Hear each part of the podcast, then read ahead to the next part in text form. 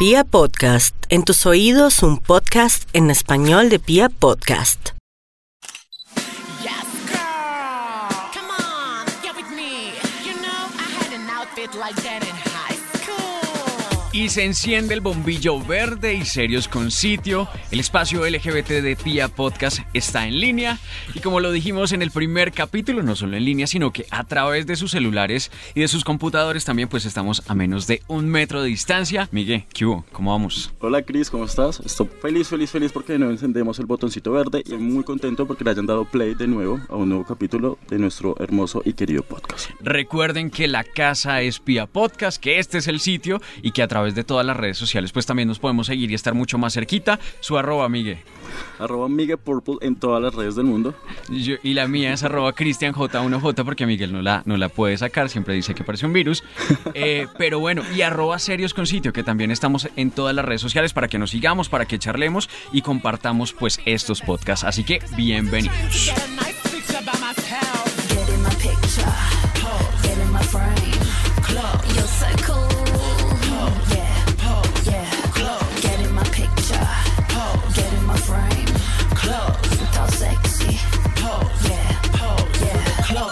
Bueno, Miguel, ¿de qué vamos a hablar hoy? Bueno, quiero dar un poquito de peso a nuestro nombre. Nosotros nos llamamos Serios con Sitio y hoy quería hablar de esa aplicación que todos tenemos en nuestro celular o que hemos tenido alguna vez, que es Grindr. ¿Usted cree que todo el mundo ha tenido Grindr en su celular?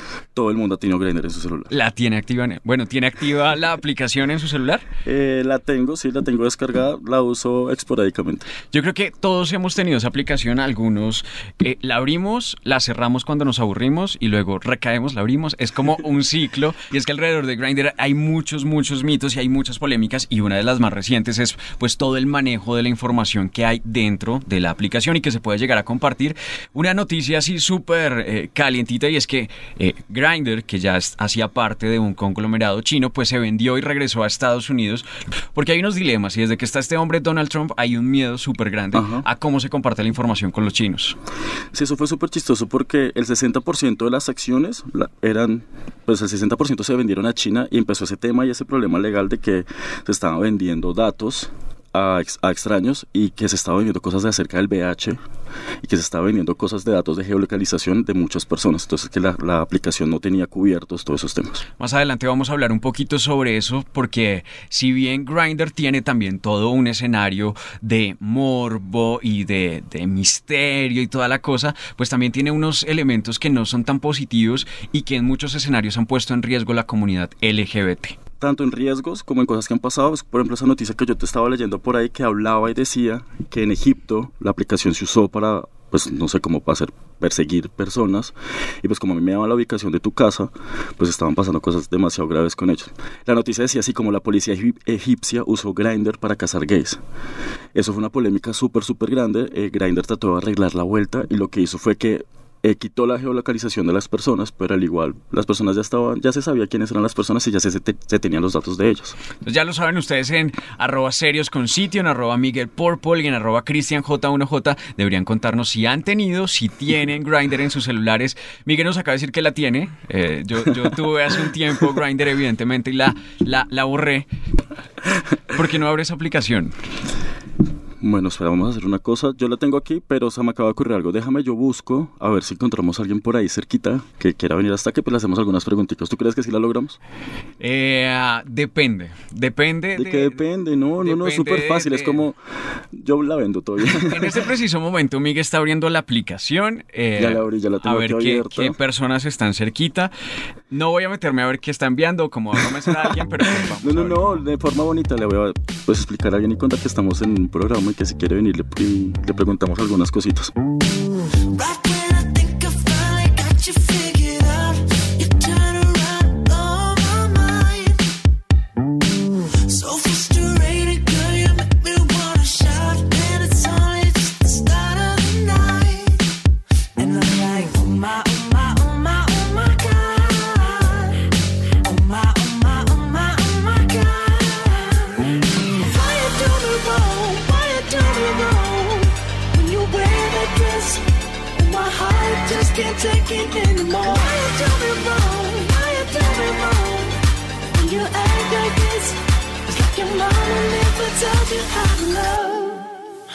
Teach you.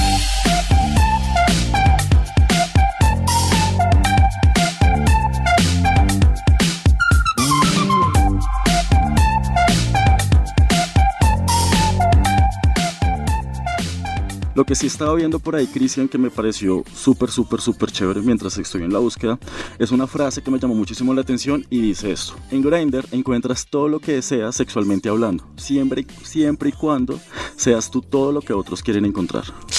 Fuerte, ¿no le parece? Sí, no, pero ¿por qué fuerte, Cris? Claro, abres la aplicación y si eh, la persona que estás buscando no tiene ciertos, eh, digamos que características físicas, pues no aplica para tu búsqueda. Entonces, ¿hasta qué punto se convierte en un escenario donde nosotros nos discriminamos? Pero yo no veo eso tan grave porque pues hay tanto material ahí que tú buscas la persona que, pues, que necesitas para ti. O sea, pues puedes mirar. A eso me refiero precisamente.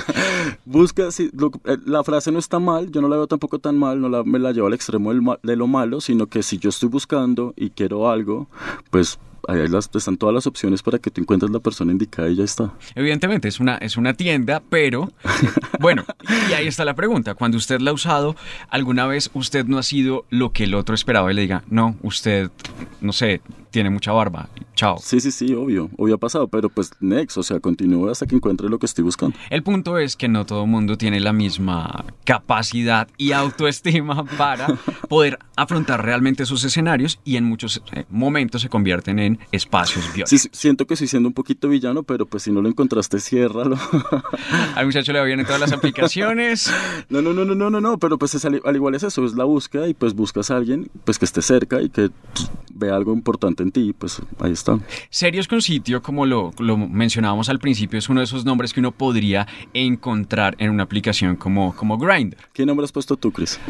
No, siempre lo dejaba anónimo y algunas Qué veces... cobarde. algun- sí, cobarde.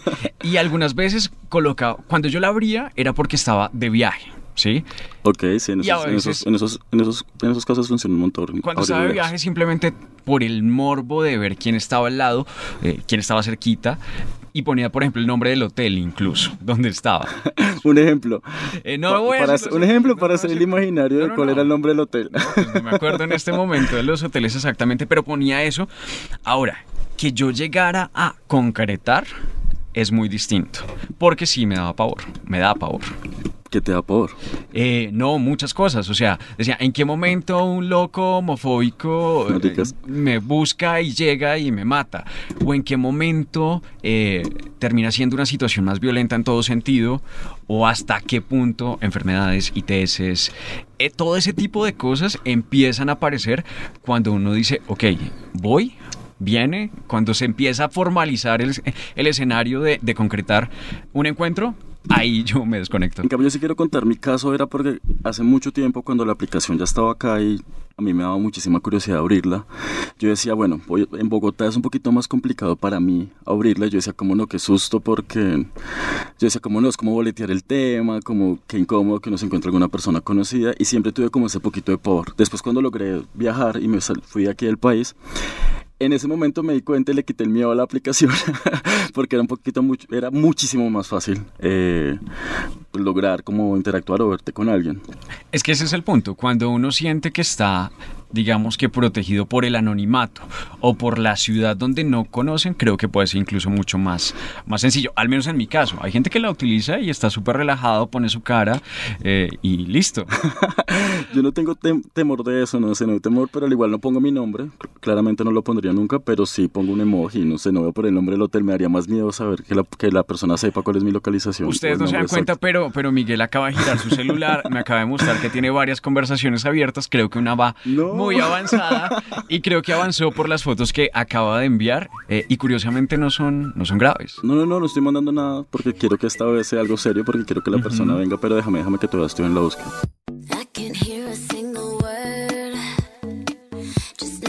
I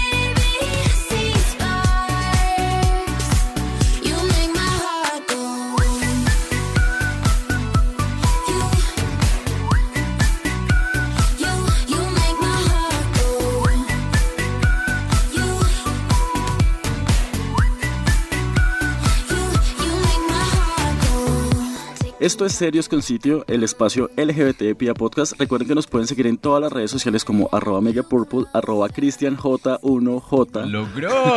Y no la voy a cambiar. arroba Pia Podcast y arroba Serios con Sitio.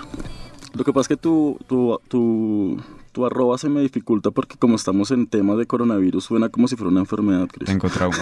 Gracias por vender así mi arroba. Continuamos hablando de Grindr y de todas estas aplicaciones que se convierten en espacios de homosocialización, así se les dice, que es donde podemos realizar encuentros con personas que hacen parte del colectivo LGBT. Y algo que hablábamos hace un ratico es, ok, hay mucha gente que puede hacerlo súper relajado, que no tienen ningún inconveniente, pero otros que encuentran en Grindr el primer escenario para empezar a conocer personas que tengan sus mismos gustos. Entonces veía una de las unas cifras donde se demuestra que incluso la mayor cantidad de usuarios son menores de edad o están entre los 18 y 23 años, porque es una de las maneras como las con la que empiezan a abrirse al mundo LGBT. Claro, es como un descubrimiento. Yo creo que esa es como la primera. La parte inicial es cuando tú quieres comerte el mundo. Suena raro. Ok. Pero No, eh, sí, sí, sí. Tú siendo más joven dices como es muy fácil, es muy accesible, solamente es abrirla, miro qué persona está cerca. No hay, no, no no hay nada difícil detrás de eso. Para los chicos que están en eh, sobre 18 19 años es totalmente una nueva dinámica. Cuando yo conocí Grindr, o sea, era no, no tenía este nivel de, de, no sé, de acceso a tecnología, entonces cuando uno se da cuenta empezó en 2009. Sí, Hace eh, 10 años total. hace Ve- 10 años. 11 años. No. Ah, no, mentira, sí. Matemáticas. Claro, cuando yo lo vi, yo decía, miércoles, y me pasa lo que le acabo de comentar, por ahí yo puedo conocer gente, yo no había salido del closet, y yo decía, voy a conocer gente que es igual a mí. No, no, no, siem- para mí siempre me ha parecido súper sexual y nunca lo abrí para decir cómo no voy a salir del closet con esto. No, pues quiero que un chico venga y me bese, fin. Ok, yo sí necesitaba redes de apoyo. ¿Cómo va la búsqueda, Miguel? Yo tengo a alguien, ya estoy ahí, pero mientras... Déjame concretar, eso es difícil.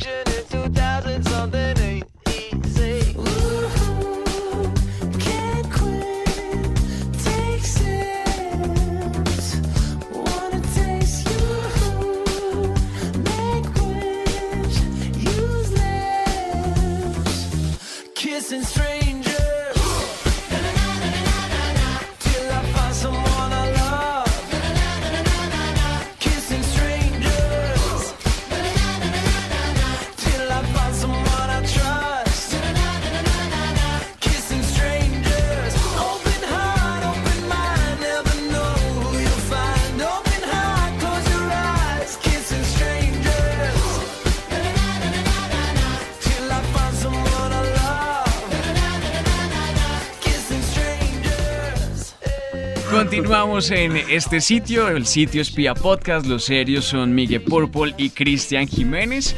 Y bueno, la magia de la edición nos permite que ustedes no se den cuenta cuánto llevamos esperando para que este muchacho concretara la visita de alguien. Hola, ¿cómo estás? Muy bien, gracias, ¿qué hubo? Mi nombre es Mateo. Ujú. Tengo que confesar que, que cuando leí el mensaje, pues claramente uno no lo utiliza para venir a una emisora.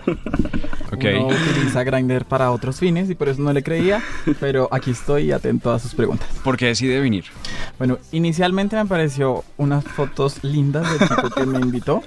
Ok. No, no fue nada porno, no fue nada porno, No, no, no, quiero no, que lo no aclares. fue ningún contenido sexual. Eh, hablo de su cara, de su arma, me pareció muy lindo, muy interesante. Entonces dije, bueno, vamos a Los acceder. No, por favor, Chris, no te vayas, sigamos. ok, sigamos. Si es entonces lo físico un elemento fundamental para decir voy o que me visiten. No, por supuesto que es lo único que importa. ¿Ok? Digamos al principio. Ujú. Eh, hay mucha gente y yo les recomiendo que pongan sus fotos, porque qué mamera pedirles la foto, porque, porque es tan anónimo, porque tienen en- un fondo negro, no, pongan su cara, con eso uno no pierde el tiempo pe- pidiéndoles fotos. Escuchas, Chris, eso es un consejo para ti que eres don anónimo. No, no, no, en serio, no, no la tengo. Lo que les decía al principio, como que pasa en este tipo de dinámicas en las que uno dice, ok, estoy soltero, estoy aburrido, estoy arrecho. Entonces la enciendo, luego uno ve lo que hay y de pronto miedos, inseguridades incluso pueden aparecer y la cierra. Pasa esa dinámica, la abre, la cierra. ¿Cuántas veces ha abierto Grindr en lo que lleva descubierta por usted. Pues tengo que decir que no soy un cliente frecuente, pero la tengo como mm, más o menos hace tres años. sí. Eh, he ido y venido en la aplicación. Hoy, por ejemplo, llegué a una entrevista de trabajo y me hizo un tap un chico guapo, que en este caso está acá. Entonces, ahí empezó la charla. Pero pues ha sido, digamos, una experiencia muy distinta a lo que usualmente pasa en la aplicación. Pero digamos, tú nunca la cierras, la, de- la dejas abierta por No, si llega algún claro. tap por ahí o si llega algo por ahí. No, sí, la he cerrado en, digamos, cuando intento salir ya oficialmente con alguien. Cuando tengan novio, no utilicen la aplicación. Bueno, Mateo, pero hablemos un poquito más de ti, qué haces, a qué te dedicas. Digamos, uno en la aplicación se cierra un poquito eso porque es como el resumen ejecutivo de como, hola, ¿cuánto mides? ¿Qué, ¿Qué rol haces? ¿Besas rico? Eso no es un resumen ejecutivo, es que eso Esto es un resumen súper ejecutivo. Tú no, le- tú no necesitas saber absolutamente nada más a fondo Sí, de la sí, sí, de persona. Entonces, Mateo, cuéntanos qué haces. Yo tengo 23 años. Sí. eh, ¿Qué rol? Versátil. Ustedes ya sabían eso cuando estaban chateando, creo que... No, No, mira no, que no, pero- no me lo preguntó. Pero Ok. fue otro tipo, otra vez, yo estaba, en- estaba buscando a alguien Sí. para entrevistar, no estaba buscando nada, por eso esas preguntas, uno, yo creo que uno se da cuenta también cuando una persona te, te cae o te está escribiendo, también en qué va la cosa, porque si la persona está escribiendo y de una vez es como, ¿cuánto le mide? Sí, sí, sí.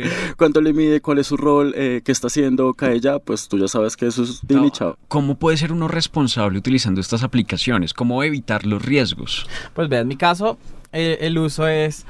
eh, he tenido encuentros sexuales, por supuesto, Sí. pero la gran mayoría son conversaciones calientes, conversaciones en las que hay intercambio de fotos sexuales, en las que la otra persona me dice que le gustaría que le hicieran, yo igual, y, y, por ejemplo yo evito mucho acostarme con cualquiera y evito y más bien recurro a la masturbación teniendo una conversación caliente con alguien. No, qué aburrido. No, ¿saben qué, ¿saben qué me parece? Eh, no sé, si siento que las conversaciones en Grindr, o sea, no hay espacio para la conversación, no, no sé qué pasa conmigo, pero, pero como que siempre es súper directo y no hay espacio como para sexting como tal. Si se le dan, pues me parece chévere, porque creo que la, la mejor alternativa sería una conversación chévere y... y pasemos a otra red social. Eso, eso es más o menos como lo que yo hago. O sea, a mí la persona me pareció chévere en el momento abrí la aplicación nomás como por ver quién estaba por ahí Sí. y me pareció chévere alguien, bla, bla, como bueno, eh, mi Instagram es tal. Ahí ya hay el otro tipo de, pues de charla, no sé, con la persona. Ok. De todas formas, no es algo que solo pasa en Grindr. En Instagram, en Twitter hay un montón de gente publicando su pene, su trasero. eh, en todo lado, en, en Instagram es muy fácil. Entonces, digamos que no hay que de alguna forma satanizar a Grindr porque todas las redes están funcionando igual. ¿Y qué opinan ustedes de, de que ese tipo de o ese primer contacto con las personas generalmente sea netamente sexual? ¿A qué me refiero? El estereotipo que recae sobre nosotros, personas LGBT, es promiscuo, solo sexo. ¿Hasta qué punto basar nuestras relaciones en solo aplicaciones como que fortalece ese tipo de estereotipos? ¿O cómo lo ven ustedes? Mire que en mi caso, Grindr no solo me ha funcionado sexualmente. Yo he construido ahí vínculos maravillosos. Tengo ahí grandes amigos. Incluso conseguí trabajo una vez por Grindr. ¿Qué tipo de trabajo? No fue sexual, Ok. no ejercí la prostitución, no. Eh, imagínense que estaba en el centro de Bogotá y eh, e hice tap con un congresista. Con un congresista, eh, mm, empezamos a coquetear, tal, tal, nos vimos y ahí empecé a conocer un poco de gente, digamos, de su corporación política, de su partido y conseguí trabajo, imagínense. Entonces, no, no, no todo fue sexual, eh, los finales no todos son negativos eh, y este, por ejemplo, es muy positivo. Yo jamás había pensado buscar trabajo por ahí y lo voy a hacer. No, no, no, yo no lo pensé, te digo. En sus redes sociales en este momento, ¿tienen alguien que ustedes digan, empezamos por, por Grindr y hoy somos amigos, somos parceros, está, es mi jefe, no sé? No, por supuesto, pues en mi caso, en mi caso me ha pasado. Eh, yo con- he conseguido ahí amigos que con los que necesariamente no me ha costado o con los que me ha costado y luego resultamos siendo amigos y decimos como que no, no va más allá del sexo y ya. Ajá. Entonces sí se pueden construir vínculos en Grindr aparte del sexo. Yo puedo decir que en mi, en mis redes hay una persona que yo conocí por Grindr, pero la historia es más triste. es más triste porque Por, por favor, música de Corintellado. ¿sigue? No, no, no, no es triste incluso para mí, sino para él, porque eh, el chico cuando aparece en esta red social, ¿es red social? Sí. Sí, claro. Sí. Cuando aparece en esta aplicación, eh, está totalmente enclosetado, le da miedo hablar sobre su sexualidad y empezamos a tener una conversación, creo que es la única que he tenido como más profunda, en el que casi me convierto yo en su red de apoyo, lo que decía ahorita, Pero claro, pasamos a otra red social, Instagram, WhatsApp, estamos en otra, en otra manera de, de contacto, pero el chico se casó y está viviendo en este momento una doble vida. Entonces ya es papá, ya es papá, pues tiene una novia y sin embargo sé que pues es un, es un chico gay. Eso pasa mucho. A mí, por ejemplo, en Grindr he tenido experiencias con tipos que son casados, que tienen esposa y que su esposa de pronto no está en su casa o algo y dicen como, venga, venga un ratito. No, eso me parece. Yo siempre trato todo Pero ese pasa, tipo. Pero yo siempre trato todo ese tipo de, de confrontaciones, ¿no? Porque no, o sea, la persona no. Yo trato de preguntar mucho esas cosas porque a mí me parece demasiado incómodo. Y si yo no estoy cómodo, de ahí no va a pasar absolutamente nada. Lo que te digo, me parece muchísimo más tranqui el coqueteo por otra red social, un Instagram, YouTube, Facebook, Twitter, cualquier otro tipo de app, antes de abrir Grindr. Pero Grindr para mí sí me parece un poquito más divertido es porque es muy ya. Entonces como que en el momento en que estoy solo y, es- y quiero, pues como que se abre la aplicación y es muchísimo, muchísimo más fácil.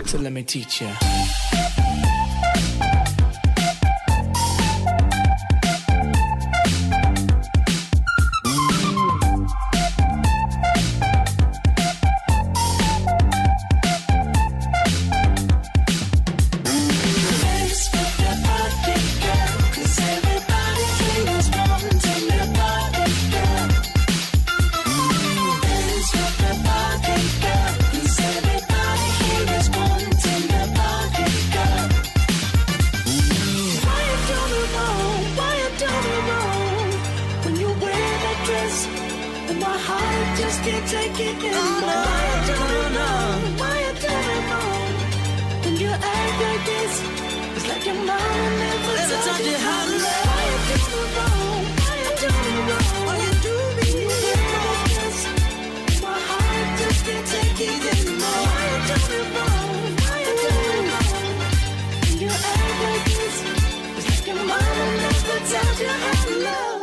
Bueno, Chris, ¿qué otras aplicaciones has- co- conoces y sabes que, no sé, sean competencia de Grindr o sean totalmente de ligue? Y pues para que cerremos ya con ese tema y pues despidamos a Mateo. Vámonos, Mateo, a comer un helado como para que no pierdas la avenida. Me parece. Para que no pierdas, bueno, lo- no pierdas la avenida y los chicos cerraron un trato en vivo. Eh, oiga, es que mi conocimiento llega hasta Tinder.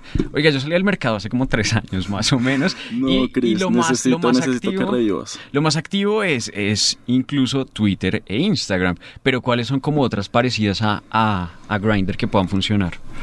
Vea que ah, en este momento no las tengo, pero las he descargado por curiosidad. Hay una que se llama Scruff, Ujú. hay Creo otra que, se son- llama Badoo, hay otra que se llama, bueno, Tinder, pero en Tinder, digamos, no puedes enviar fotos, o yo no sé cómo hacerlo, pero no- Ok. no, envías fotos sexuales, como, como si lo puedes hacer en Grindr, y creo que son esas. Pero como yo te decía, todas las redes sociales ahorita funcionan de esa manera. O sea, en Instagram yo te lo he dicho, he enviado mil cosas así y me han enviado. Entonces aquí aparece Tinder y lo que Sí. dice lo que dice Mateo es un poquito más tranqui y siento que es como como que buscar algo un poquito más serio ahí sí es como un amigo o Sí. salgamos para tomar café. Está Bumble, nunca la he usado. No. Scruff. Scruff sí la descargué una vez por curiosidad, pero no entendí, o sea, sentía que era súper complicada. Está Happen, Blender, que no sé qué es eso. Ok. Jacket, Bluet y Hay un montón. sí, pero pues creo que la más famosa es Grindr. ¿Ustedes qué dirían? ¿Ventajas y desventajas de estar en Grindr? O de, usar esta aplicación. Lo que pasa es que si ponemos, digamos, a comparar Tinder con Grindr, Tinder, lo que tú decías, es más tranqui. Pero no pasa, por ejemplo, en el mundo heterosexual. Yo tengo amigos heterosexuales que tienen Tinder, amigas sobre todo, y los manes van a, de una vez a pedirles sexo o a pedirles fotos o saltemos a WhatsApp y envíame fotos de determinada parte. En cambio, mm, en el mundo homosexual, a mí me pasa que Tinder es más tranqui. No, va- no van de una vez al sexo a preguntarte cosas así, sino es más como para conocer a una persona. Desventajas. ¿Desventajas de Grindr? Sí. O algo malo que te haya O pasado. sí, o algo malo, sí. Pues vea, a mí me ha pasado que en las temporadas que no he tenido Grindr me han suplantado. Entonces han creado perfiles con mis fotos y yo sí les recomiendo que no hagan eso, no recurran al engaño, a la suplantación. Usted puede ser alto, feo, gordo, no sé.